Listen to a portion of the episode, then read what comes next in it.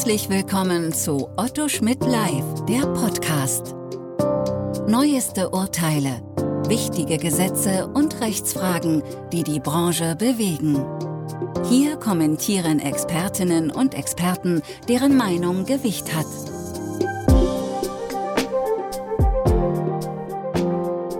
Herzlich willkommen zu einem neuen Podcast Datenschutzrecht in der Podcastreihe von Otto Schmidt Live. Mein Name ist Dr. Jens Eckert, ich bin Rechtsanwalt, Fachanwalt für IT-Recht und berate seit über 20 Jahren zum Datenschutzrecht. Der heutige Podcast ist dem Thema Auftragsverarbeitung gewidmet. Wobei genau genommen der Prüfung von Vereinbarungen über die Auftragsverarbeitung, der datenschutzrechtlichen Prüfung der Vereinbarung über die Auftragsverarbeitung. Der Anlass ist die durch die Berliner Datenschutzaufsichtsbehörde, durch die Berliner Beauftragte für den Datenschutz und Informationsfreiheit veröffentlichte und herausgegebene Checkliste Prüfung AVV. Der Hintergrund dieser Checkliste ist, dass, so die Pressemitteilung zur Veröffentlichung im Juli diesen Jahres, dass immer wieder Verantwortliche bei den Aufsichtsbehörden wohl angefragt haben, wie es denn um die Gestaltung von AVV bei Webhostern gehe und also bei Hostingdienstleistern und ähm, auch die Aufsichtsbehörden in der eigenen Betrachtung festgestellt haben, so zumindest die Pressemitteilung, dass die Gestaltung in den Unterlagen, in die den, die Vereinbarung und die Auftragsverarbeitung der Webhoster, die sie als Muster typischerweise verwenden, nicht den Anforderungen der DSGVO entsprechen. Gut, das war der Anlass zur Entwicklung einer Checkliste und auch der Anlass für eine anlasslose Überprüfung von Vertragsmustern durch Datenschutzaufsichtsbehörden, nicht nur der Berliner Datenschutzbeaufsichtsbehörde, sondern auch weitere Aufsichtsbehörden haben sich ähm, angeschlossen. Das sind die Aufsichtsbehörden aus Niedersachsen, Rheinland-Pfalz, Sachsen, Sachsen-Anhalt und Bayern, die sich auch in der Abstimmung der Checkliste mit beteiligt haben.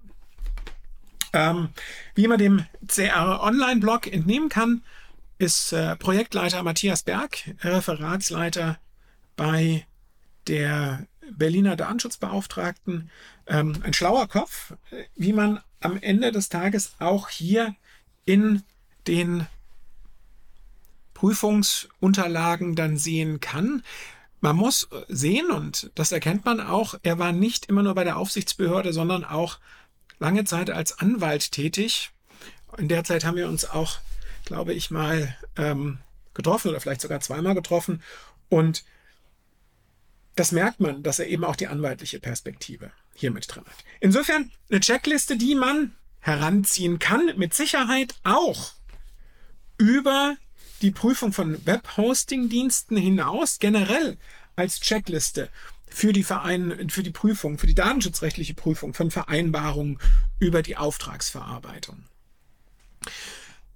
Was man allerdings auch sehen muss, man kann sie auch zumindest heranziehen, um die eigenen Checklisten zu bearbeiten. Wir haben selbst intern auch etwas recht ähnliches erstellt, mit dem wir einfach auch standardisiert, insbesondere wenn wir beauftragt werden von Mandanten, sowas prüfen können. Aber das ist wirklich auch von der Gestaltung und der Herangehensweise und auch von der Möglichkeit, es zu dokumentieren, eine sehr schöne Checkliste, weshalb ich sie in diesem Podcast auch einfach mal ansprechen möchte. Ob ich mit jedem Punkt, den die Aufsichtsbehörden hier jetzt gefunden haben, gleichförmig gehen würde, da habe ich eher Zweifel. Ja?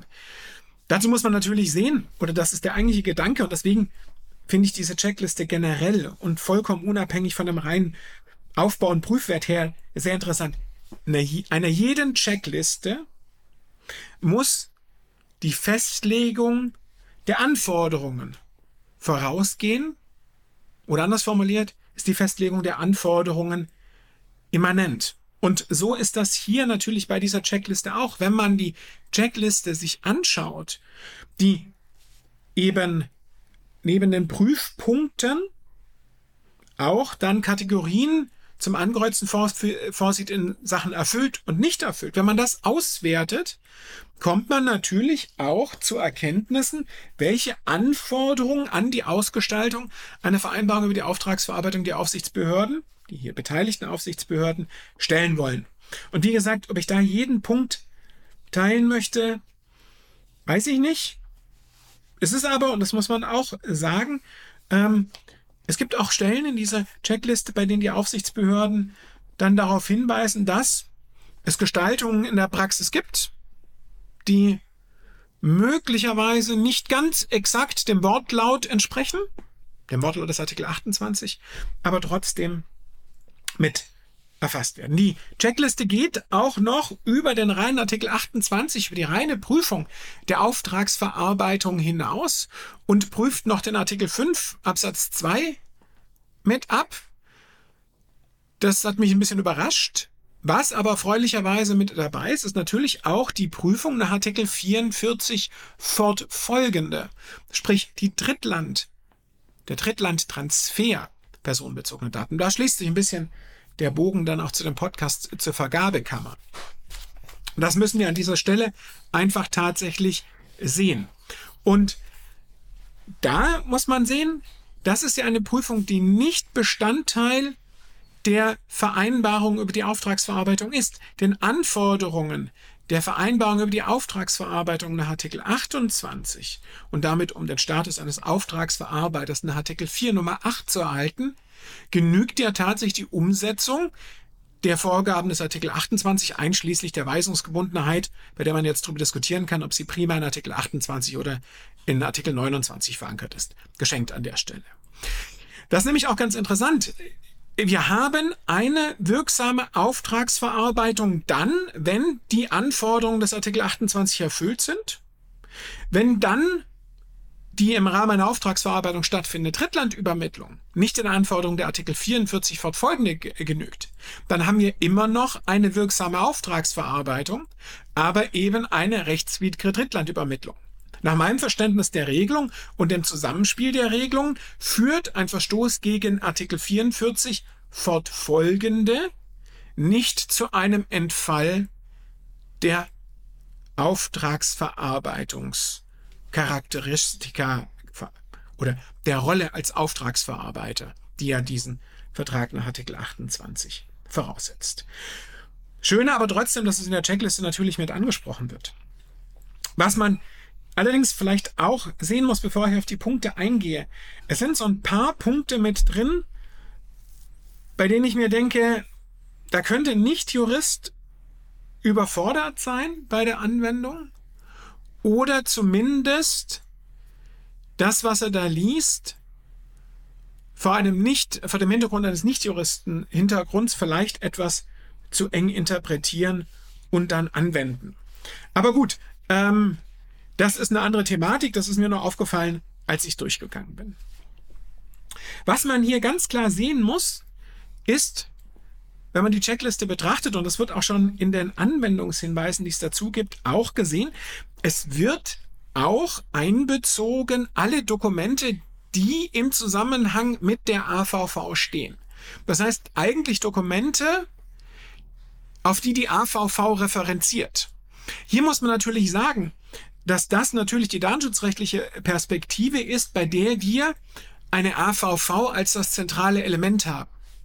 Aus einer rein zivilrechtlichen Gestaltung heraus ist es ja, oder aus der Wirtschafts- Betrachtung heraus ist ja die AVV nicht Selbstzweck, die geschlossen wird, sondern man geht eine zivilrechtliche Leistungsbeziehung ein, die in einem Hauptvertrag über die eigentliche Leistung, dem Webhosting-Vertrag, geschlossen wird.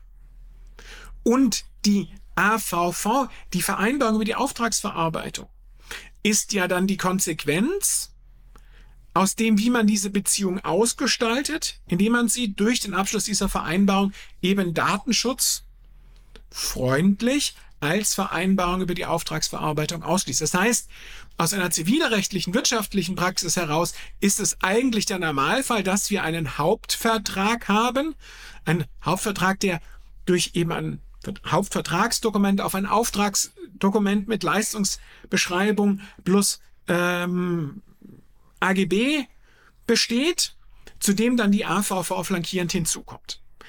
Das Muster ist allerdings eher so aufgebaut, ausgehend von der AVV als zentralem Dokument.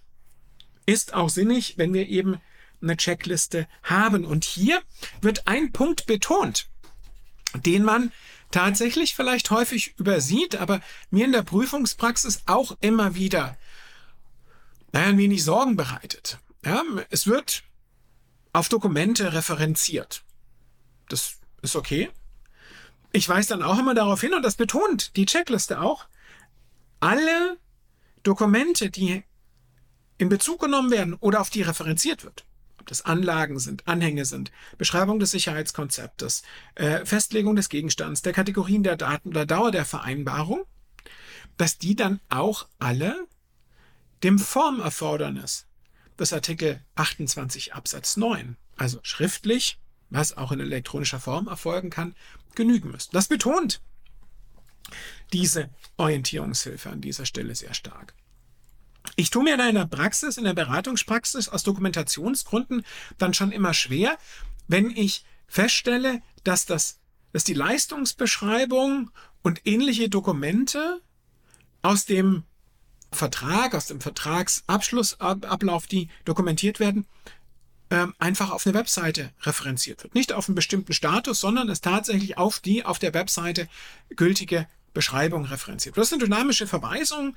Das ist zivilrechtlich, wenn man die Konkretisierungsanforderungen an einen Vertrag betrachtet, schon recht kompliziert. Am Ende des Tages kann man das aber auch als einseitiges Leistungsänderungsrecht des Anbieters verstehen, denn er darf jederzeit, wenn er ein neues Dokument reinstellt, dann gilt halt eine neue Beschreibung, dann ist das halt so. Also ist auch unter dem Aspekt problematisch. Da liegt die Aufsichtsbehörde tatsächlich auch mit der Checkliste, wie ich leider zugeben muss, nicht ganz zu Unrecht den Finger in die Wunde und betont das und schafft damit tatsächlich auch ähm, Aufmerksamkeit für diesen Punkt.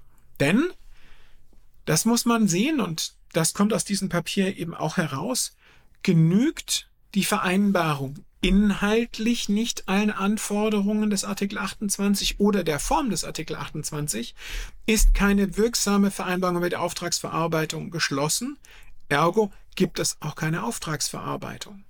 Und das ist eine Konstellation, bei der man realistischerweise sagen muss, die ist sowohl für den Auftraggeber als auch für den Auftragnehmer sehr, sehr ärgerlich und problematisch. Insofern haben beide Seiten ein virulentes Interesse daran, dass der Vertrag inhaltlich vollständig richtig und formgerecht geschlossen wird. Was man den Anwendungshinweisen der Sache nach auch entnehmen kann, ist, dass die Aufsichtsbehörden kein Problem darin sehen, wenn das Vertragsdokument über die AVV durch den Auftragsverarbeiter vorgegeben wird. Das ist eine Diskussion, die damit eindeutig beendet ist, die, ach, die vor 10, 15 Jahren mal ganz heiß geführt wird, wow, darf der Auftragnehmer überhaupt das Vertragsdokument vorgeben und wenn er das tut, ist das dann noch ausreichend Weisung? Ja, also offensichtlich sehen die Aufsichtsbehörden hier auch, dass es in der Realität sehr, sehr wohl so sein darf, aber nichtsdestoweniger, die Anforderungen des Artikel 28 ähm, müssen erfüllt sein. Ähm, beim Weisungsrecht betonen sie auch, ähm, dass ähm, hier natürlich eine Verweisung auf den Hauptvertrag in Betracht kommt, thematisieren dann aber das, der, die Baustelle, was ist, wenn dann jede andere Weisung über ein Change Request Verfahren stattzufinden hat und der Auftragnehmer sich der gegebenenfalls gar nicht unterwerfen muss. Dann kann man so ein bisschen rauslesen, oder so habe ich es verstanden, Change Request Verfahren bei neuen Weisungen ja, aber dann nur in Bezug auf die Kosten, aber nicht in Bezug auf das Ob.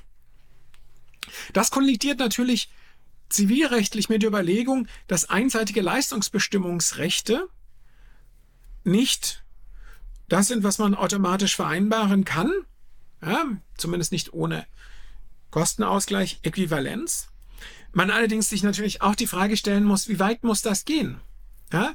Wenn ich als Auftragsverarbeiter, als Cloud Service Provider ein konkretes Produkt anbiete und sage, das ist mein Produkt, das passiert mit deinen Daten, wenn du mein Produkt nutzt und dafür wird folgende ähm, Vergütung aufgerufen und was anderes kann ich nicht, weil ich es auch gar nicht wirtschaftlich zumutbar erbringen kann oder auch technisch nicht erbringen kann oder auch gar nicht will. Diese privatautonome Entscheidung, wie der Anbieter seine Leistung gestaltet, die kann meines Erachtens nicht durch das Weisungsrecht nach Artikel 28 überschrieben werden. Ja, man kann jetzt darüber diskutieren, das eine ist nur Zivilrecht, BGB, nationales Recht, das andere ist Datenschutzgrundverordnung und so weiter und so fort. Nein, also da haben wir natürlich auch die Wirtschaftsgrundfreiheiten ähm, in der Grundrechtecharta mit drin, so dass wir hier nicht durch das Datenschutzrecht tatsächlich dann die private Autonomie aushebeln können. Das heißt, hier muss man tatsächlich einen ähm, sehr feinen Weg finden. Und da muss man auch sagen, Weisungsrecht kann auch bedeuten, dass eine Verarbeitung beendet wird, wenn man als Auftraggeber die Verarbeitung, die man ursprünglich mal beauftragt hat, nicht mehr für richtig hält. Das heißt, ich muss dem auf nicht jedem Auftragnehmer, stellen Sie sich das mal beim Cloud-Service, bei einem Software-as-a-Service-Angebot vor, jeder Auftraggeber sagt, ich hätte es gern so, ich hätte es gern so, ich hätte es gern so. Das funktioniert gar nicht. Das Geschäftsmodell gibt es auch gar nicht mehr. Ja? Also kann man natürlich immer sagen, steuert über die Kosten. Ja, nee, machen wir, aber ist so teuer, willst du das noch? Ja, da warte ich dann schon auf die nächste Diskussion. Ja, das ist ja dann unterlaufendes Weisungsrecht. Ja, wäre es dann möglicherweise. Insofern kann man schon sagen, man kann sich bei Vertragsschluss mit Weisung auf eine bestimmte Verarbeitung äh, verständigen. Dass das nicht Themen wie Rückgabe und Löschung betreffen mag und dergleichen, ähm, nochmal eine andere Baustelle, aber grundsätzlich ist das ein Thema. Die Checklist enthält auch sehr dedizierte Vorgaben zum Abschluss und zur Dokumentation der Vereinbarung. Und da stolper ich dann zum ersten Mal und stelle mir tatsächlich die Frage, ähm, ist das tatsächlich ähm, das, was im, im, Gesetz dann gefordert wird. Ja? Am Ende des Tages läuft es darauf hinaus, dass ähm, beide Seiten am Schluss eine vollständige Version der AVV, beispielsweise per E-Mail mit allen In Pflichtanlagen und Pflichtinhalten haben. Ja? Zumindest muss der äh, Auftraggeber die AVV herunterladen können. Das weiß ich nicht, ob das sich wirklich aus dem Schriftform, äh, aus dem schriftlich, was auch in elektronischer Form erfolgen kann, ähm, ergibt. Aber ähm, da mag man sicherlich auch noch mal näher einsteigen. Angesprochen wird auch die Kostenpflichtigkeit von Unterstützungsleistungen, beispielsweise bei Datenpannen, bei der Beantwortung von betroffenen Rechten oder die Ermöglichung von Kontrollen. Und da finde ich, wird eigentlich mal ein spannender Mittelweg aufgezeigt. Wir kennen die Diskussion, dass einige Aufsichtsbehörden gesagt haben, wenn die Kontrolltätigkeit von einem gesonderten Entgelt abhängig gemacht wird, dann ist es ein Unterlaufen der Kontrolltätigkeit, der, der Kontrollmöglichkeit und damit unwirksam. Das halte ich nicht für rechtlich belastbar. Die Checkliste deutet hier, wenn man sich anschaut, was er als erfüllt und als nicht erfüllt betrachtet, möglicherweise Mittelweg an, die sagt, ja, das darf von zusätzlichen äh, Kosten abhängig gemacht werden. Jedenfalls, sofern diese zusätzlichen Kosten nicht auch dann anfallen, wenn der Auslöser im Verschulden des Auftragnehmers, des Auftragsverarbeiters liegt. Das ist zwar jetzt eine zivilrechtliche Überlegung, ja, und wahrscheinlich ist es AGB-rechtlich auch ohnehin unwirksam, sich für etwas zu bezahlen lassen, was überhaupt nur dadurch erforderlich geworden ist, dass man selbst einen Fehler gemacht hat. Aber das ist natürlich ähm, ein interessanter Weg, der sich äh, sicherlich mal lohnt, nochmal ähm, vertieft zu hinterfragen und durchzuspielen. Kann ich im heutigen Podcast nicht. Die Unzulässigkeit von Vertraulichkeitsverpflichtungen mit Ausschluss der Offenlegung gegenüber der Aufsichtsbehörde und betroffenen Personen wird auch angesprochen. Also da mag ich es vielleicht missverstanden haben im ersten Lesen, aber diese Vertraulichkeit kann ich aus meinem Verständnis sehr wohl dem Auftragsverarbeiter auferlegen, da ich als Verantwortlicher derjenige bin, der durch die Aufsichtsbehörde und die betroffene Person angesprochen werden soll, soweit das so rum gemeint ist, dass ähm, der Auftragsverarbeiter den Auftraggeber durch Vertraulichkeitspflichten ähm, an der Offenlegung gegenüber der Aufsichtsbehörde den betroffenen Personen hindern möchte, muss man das sicherlich differenziert betrachten. Es wird betont, dass die erfassten Verarbeitungstätigkeiten klar definiert sein müssen. Ähm, das ähm, ist eine wichtige Betonung. Ähm, und eben auch, dass die Entscheidungshoheit, ob Löschung oder Nichtlöschung, beim Auftraggeber liegen müssen, wird auch betont. Hier muss man natürlich sehen, ähm, ich denke, die Entscheidungshoheit hat der Auftraggeber auch gehabt, wenn er die Variante, wir löschen die Daten 60 Tage nach Vertragsende des Auftragnehmers akzeptiert hat. Er muss nicht das Wahlrecht bis zum letzten Moment haben. Er muss das Wahlrecht haben und wenn er die Konstellation, die in den Verträgen vorgeschlagen wird, akzeptiert, dann hat er aus meiner Sicht sein Wahlrecht ausgeübt. Also das sind so ein paar Punkte, die ich jetzt gerade anspreche, wo ich mir denke, ja, hier könnte es tatsächlich, wenn man die Checkliste durchgeht, ähm, vielleicht auch noch zu Missverständnissen kommen. Vielleicht ist es auch bei mir tatsächlich schon zum Missverständnis ähm, gekommen.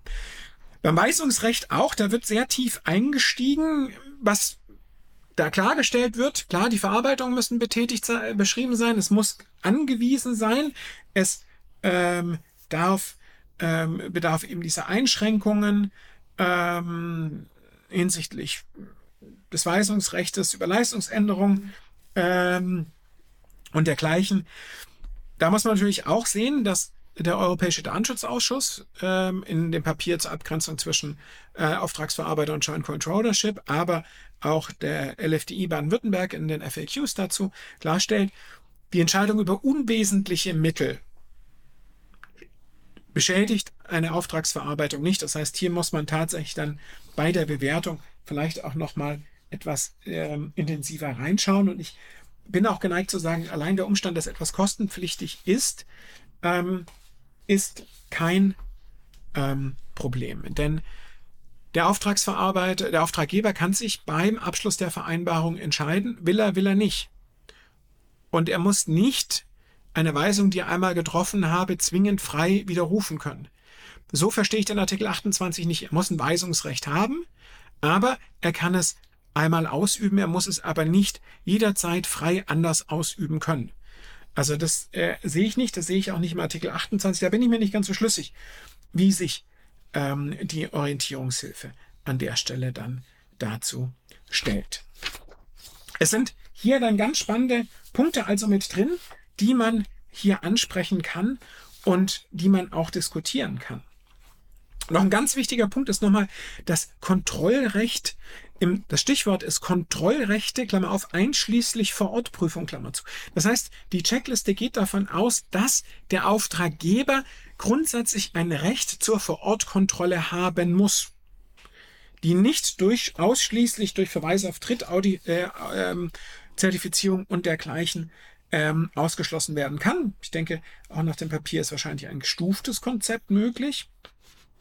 Aber ähm, man muss hier natürlich dann doch nochmal etwas gen genauer reinschauen. Die, die, die Checkliste beschäftigt sich auch, wie das eben ist mit Vorankündigungen bei Kontrollrechten vor Ort. Ja? Ähm, hier wird, wenngleich scheinbar ähm, Bezweifel bestehen, dass das im Wortlaut vereinbar ist, auch eine Vorankündigung akzeptiert, zumindest bei Vorankündigungen, die ähm, nicht ähm, aus Notfällen geboren sind. Bei der Einspruchsmöglichkeit gegen die Einbindung neuer Auftrag unter Auftragnehmer, also Subunternehmer, und das Gesetz spricht ja von weiterer Auftragsverarbeiter, ähm, wird ein Widerspruchsrecht von 14 Tagen gefordert und in der Fußnote dazu darauf hingewiesen, Frist abhängig vom Einzelfall, insbesondere von der leichten Ersetzbarkeit des Dienstleisters. Was dort anklingt, ist natürlich die Überlegung, dass eine Widerspruchsfrist, die so kurz ist, dass man mangels Möglichkeit zum Wechsel eines Anbieters diesen Widerspruch gar nicht aktiv oder nicht effektiv ausüben kann, möglicherweise dann eben auch nicht genügt. Ein weiterer, aus meiner Sicht spannende Fragestellung ist Einbindung von Subunternehmern, Vertrag mit dem Subunternehmer. Hier geht es ja darum, dass die Datenschutzgrundverordnung sagt, dass dem Subunternehmer die gleichen Pflichten auferlegt werden müssen für wie für einen Unterauftragnehmer. Das heißt, ich bediene mich da immer so ein, so ein Wort, das ich äh, von einem Schweizer Kollegen übernommen habe. Der, die, die Inhalte der Vereinbarung zwischen Auftraggeber und Auftragsverarbeiter müssen durch den Auftragsverarbeiter und den Unterauftragsverarbeiter überbunden werden. Das heißt, eigentlich weitergegeben werden. Und da haben wir ja immer die Diskussion seit der Datenschutzgrundverordnung eins zu eins oder zumindest im Wesentlichen. Und da ähm, stellt sich die ähm, Checkliste äh, so auf, dass sie sagt, trotz Widerspruch zum Gesetzeswortlaut derzeit keine Beanstandung, also ähm, hier haben wir natürlich noch eine Einschränkung, genügt es auch, wenn im Wesentlichen dieselben Datenschutzverpflichtungen dem Unterauftragnehmer auferlegt werden, wenn gleichzeitig geregelt ist, dass der Auftragnehmer sicherstellt, dass der Unterauftragnehmer alle Pflichten erfüllt, denen der Auftragnehmer aus der AVV und der DSGVO, also letztlich gegenüber dem Auftraggeber, ähm, unterliegt. Hier findet man, ich finde, eine, eine recht pragmatische, aber in der, in der Sache auch zutreffende ähm, Gestaltung. Wie gesagt, ähm, ich bin, bin sehr interessiert, ob ich begeistert bin, weiß ich noch nicht. Ähm, das hängt natürlich immer so ein bisschen davon ab, inwieweit man die Punkte, die da drin sind, teilen will oder nicht teilen muss. Ich finde es hervorragend, dass die Aufsichtsbehörden so eine Checkliste herausgegeben haben aus zwei Punkten. Sie haben sich nochmal in einigen Punkten positioniert, auch wenn nicht alle Aufsichtsbehörden ähm, daran mitgewirkt haben. Sie haben das in einer Art und Weise mit der Berücksichtigung von Fallkonstellationen aufgearbeitet, die tatsächlich in der Praxis eine echte Hilfeleistung, Hilfestellung ist, an der aus meiner Sicht eigentlich jetzt auch kein Weg mehr vorbeiführt, unabhängig von der Frage, ähm, ist es nur ein Hostingdienst und es ist nicht ein Hostingdienst und natürlich sind dort einige weitere Aspekte aufgeworfen, über die man bei der eigenen Vertragsgestaltung mal noch nachdenken kann. Und in diesem Sinne wollte ich Sie mit dem heutigen Podcast in die Checkliste, kritisch hinterfragend, ein paar Aspekte beleuchtend, einfach mal einführen und Ihnen doch diese 20-seitige Checkliste mit erheblichen, einer erheblichen Anzahl und differenzierten Anzahl an Kontrollpunkten mit dem heutigen Podcast ans Herz gelegt haben. Bleiben Sie dem Podcast und dem Datenschutzrecht gewogen. Auf Wiederhören. Sie hörten Otto Schmidt live der Podcast.